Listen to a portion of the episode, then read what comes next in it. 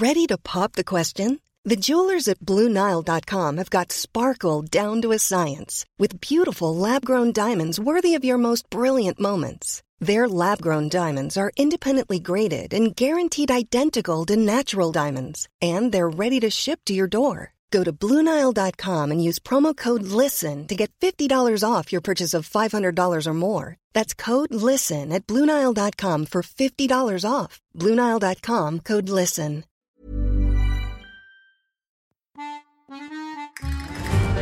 Mes chers camarades, bien le bonjour.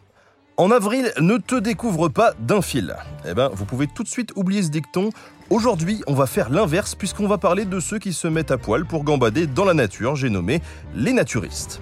Parce que le naturisme, ça n'est pas seulement des personnes assez âgées qui se font dorer la pilule à poil au bord de l'eau. C'est aussi un mouvement philosophique et un mode de vie avec une histoire riche et complexe qui permet de toucher tout plein de sujets passionnants.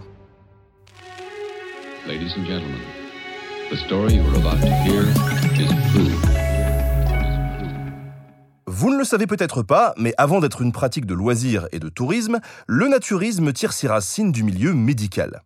Le terme de naturiste apparaît pour la première fois dans le livre Recherche sur l'histoire de la médecine, écrit en 1768 par le médecin Théophile de Bordeaux.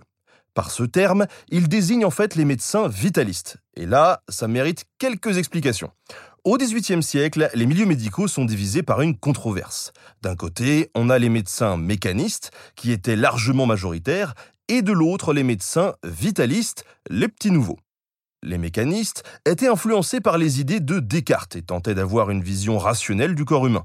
En gros, pour eux, le corps est régi par des processus chimiques et physiques, tout ce qu'il y a de plus scientifique et sans intervention magique ou spirituelle. À partir de là, pour améliorer la médecine, il faut faire des expériences anatomiques, notamment sur les cadavres, chercher quels stimuli provoquent quelles réactions, puis en déduire comment on peut utiliser cette connaissance pour soigner les vivants.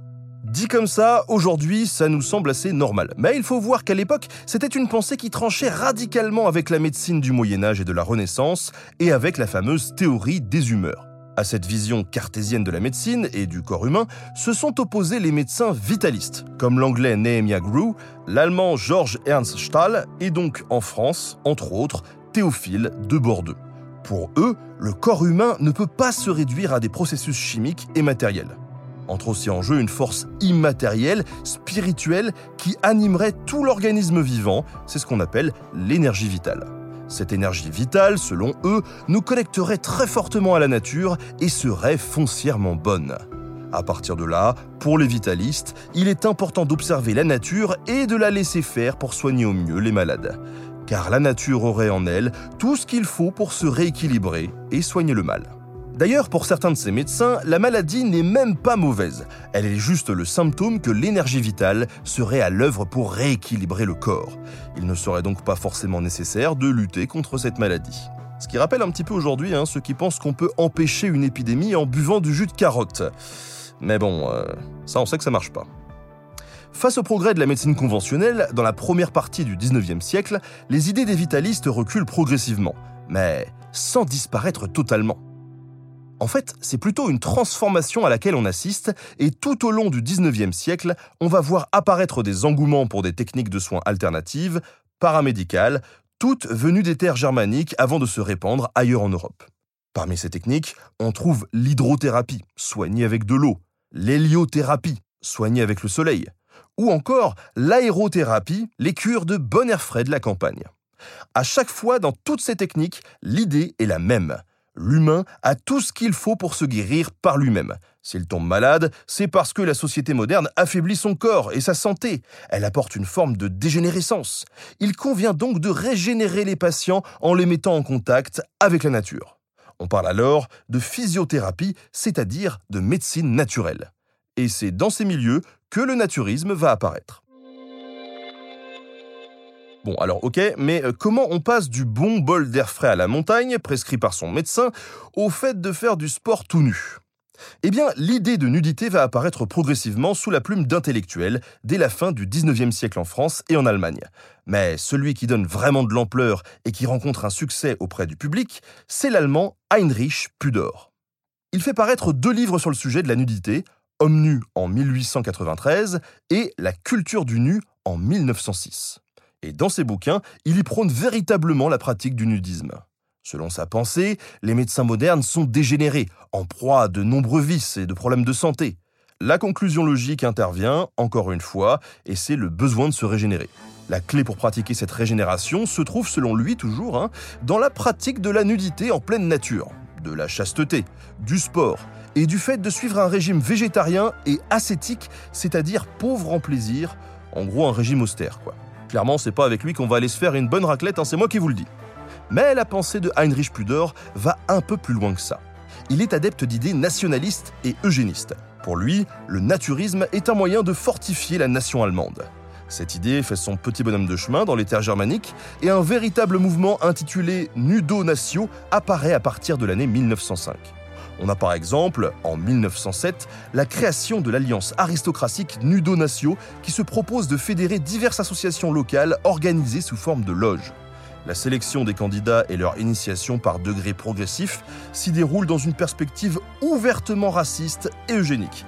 Là, il s'agit de sélectionner de futurs reproducteurs afin d'engager la race germanique sur la voie de la régénération. Une belle ambiance, hein? Vous l'aurez compris, en tout cas, dans sa majorité, ce milieu accueille à bras ouverts l'arrivée au pouvoir, par la suite, d'un chancelier à petite moustache, Adolf Hitler. Mais ça serait une erreur de croire que la politisation de ce milieu n'a pas lieu que dans un sens. En Allemagne, toujours, on peut citer la Jugendbewegung, une puissante organisation de scoutisme créée en 1896 et qui prône la liberté, la fraternité et l'aventure via un retour à la nature. Cette organisation s'empare de la question du nu au début du XXe siècle et avance qu'il s'agit là d'une pratique saine et naturelle, notamment via les bains en rivière. La pudeur dans ce cadre relève, selon ces jeunes gens, d'une pudibonderie bourgeoise qui cache mal une obsession sexuelle. Ce Jugendbewegung s'inscrit globalement dans une culture humaniste, émancipatrice et de gauche. En France aussi, dans la même période, on assiste à une politisation du naturisme, et c'est ainsi qu'une partie du milieu anarchiste s'investit dans le mouvement naturiste qui naît. On peut par exemple lire en 1907 dans la revue L'Anarchie une série de huit articles intitulés Hygiène et anarchisme. Dans ces articles, l'auteur souhaite, je cite, que l'homme se rapproche de la nature, c'est-à-dire de la vérité, puisqu'il est un fruit de cette nature régie par ses lois. Et il constatera qu'en lui, la force vitale est capable de le défendre contre les assauts de la maladie. De la même façon, plus tard, on retrouve des naturistes socialistes et libertaires réunis au sein de l'Union naturiste fondée en 1934. Pour eux, le naturisme est un vecteur d'égalité, d'émancipation et de paix entre les peuples. Plus étrange, certains tentent d'élaborer un programme politique purement naturiste. C'est le cas de Kiné de Mongeau, le fondateur du Sparta Club, un des clubs naturistes les plus importants de France dans les années 1930. Il prône ce qu'il appelle un naturisme intégral, qui consiste en un mélange d'idées libertaires, eugénistes, d'hygiénisme, de pratique du sport et de la nudité, mais aussi d'éducation sexuelle. Il voit dans ce naturisme intégral un outil de transformation sociale et encore une fois de paix entre les peuples qui est né de Mongeau, se présente même à des élections législatives en 1932 à Paris sous l'étiquette du Parti social de la santé publique. Mais sans succès, hein, il fait un score ridicule. Bon, jusqu'ici, on a vu comment le naturisme est passé d'une pratique médicale à une pratique de la nudité sportive relativement militante. Mais comment ensuite on passe de ces cercles de convaincus à une pratique de tourisme et de loisirs de masse? Eh bien, en France, les frères Durville n'y sont pas pour rien. Les frères Durville, André et Gaston de leur petit nom, sont médecins de formation. Ils ont passé leur thèse, ils ont eu leur diplôme, bref, de vrais médecins. Pourtant, ils s'écartent dès le départ d'une médecine conventionnelle pour aller vers de la paramédecine naturiste. Ils se décrivent eux-mêmes comme des médecins psychonaturistes et ils ouvrent vers 1920 leur institut de médecine naturelle à Paris. Ils le rebaptisent par la suite l'Institut naturiste, puis École libre du naturisme. À l'origine, dans cet institut, les frères Durville se proposent de guérir leurs patients grâce à des bains de lumière ou d'eau, mais aussi grâce à l'hypnose et à des techniques proches du magnétisme. Rien de bien anormal par rapport à ce qu'on a vu jusqu'ici dans ce podcast. Mais c'est la façon dont ils évoluent par la suite qui est assez intéressante, puisqu'ils vont créer en quelques années deux centres naturistes sur deux îles différentes qui vont jouer un rôle important dans la popularisation de la pratique en France. D'abord sur l'île du Platet, sur la Seine, dans les Yvelines, non loin de Paris, en 1929. il fonde un premier centre naturiste répondant au nom de Physiopolis, soit la ville de la nature. Ils y construisent des aménagements sportifs, notamment une piscine, un terrain de tennis, un terrain de basket, mais aussi de nombreuses tentes en fibrociment pour accueillir les plaisanciers. Principalement des Parisiennes et des Parisiens qui viennent y passer le week-end pour se mettre au vert et faire du sport. Puis, en 1931, ils achètent des terres sur l'île du Levant, au large de Hyères, en Méditerranée. Ils construisent là-bas Héliopolis, soit la ville du soleil. Là encore, dans le but de faire venir des vacanciers naturistes. Et si sur la première île, Physiopolis, la nudité totale est interdite et que l'on doit garder le maillot de bain, sur la seconde, elle est progressivement autorisée. Après la Seconde Guerre mondiale, Héliopolis va devenir un des centres européens majeurs du naturisme. Par exemple, à l'été 1952, on compte pas moins de 30 000 touristes qui passent sur cette petite île. Il faut dire que par-delà le cas de Héliopolis, la France de l'après-Seconde Guerre mondiale est tout bonnement le paradis du naturisme européen. À cette époque, l'Espagne, je le rappelle, est sous la dictature de Franco.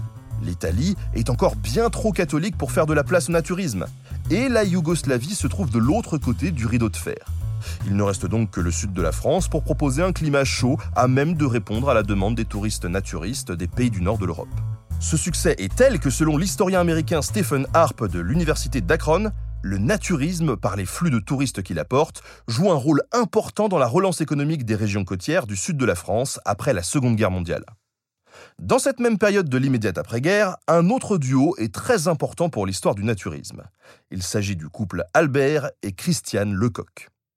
Ce couple crée un camping naturiste à Montalivet dans le département de la Gironde en 1950. Et la même année, ils fondent également la Fédération française de naturisme. C'est cette association qui fédère progressivement tous les groupes naturistes qui jusqu'ici étaient séparés. La FFN, comme on l'appelle, ne va cesser de croître pour devenir l'acteur majeur du naturisme en France. Pour illustrer cette croissance, en 1953, la fédération compte 1630 membres à jour de leur cotisation. Tandis qu'en 1978, ils sont 75 000. Cette fédération, dès le départ, défend l'idée d'une pratique du naturisme se voulant pacifiste, familiale et internationale. Selon elle, la nudité est un facteur d'égalité entre les classes, entre les âges, entre les corps. Un facteur d'acceptation de soi et d'émancipation. Et c'est véritablement avec cette fédération que le naturisme prend sa forme naturelle.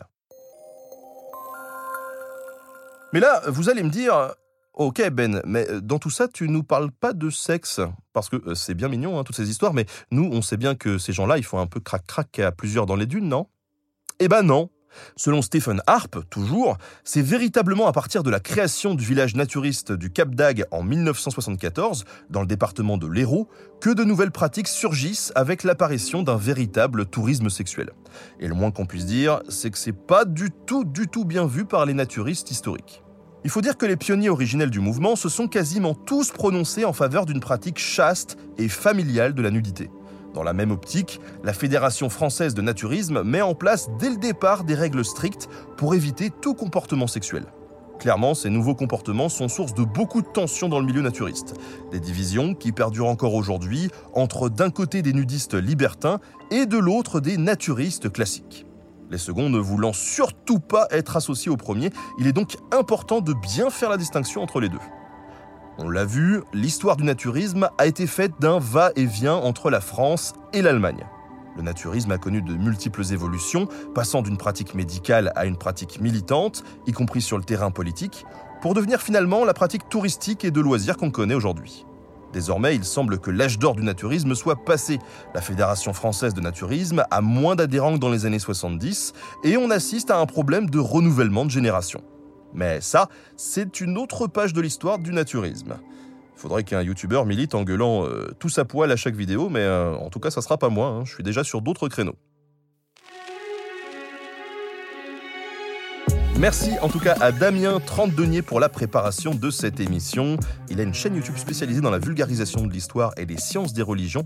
Je vous invite vraiment à aller la voir, ça s'appelle Religaré.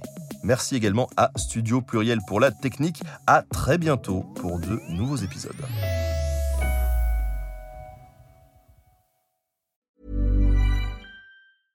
Want flexibility? Take yoga. Want flexibility with your health insurance? Check out United Healthcare Insurance Plans. Underwritten by Golden Rule Insurance Company, they offer flexible, budget friendly medical, dental, and vision coverage that may be right for you. More at uh1.com.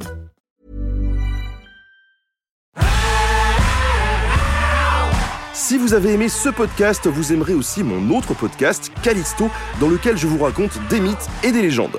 En attendant que vous nous suiviez sur Castbox, Apple Podcast, Podcast Addict ou toute autre plateforme qui propose cette fonction, n'hésitez pas à vous abonner. Vous pouvez même nous laisser une note et, soyons fous, un petit commentaire, je le lirai avec plaisir.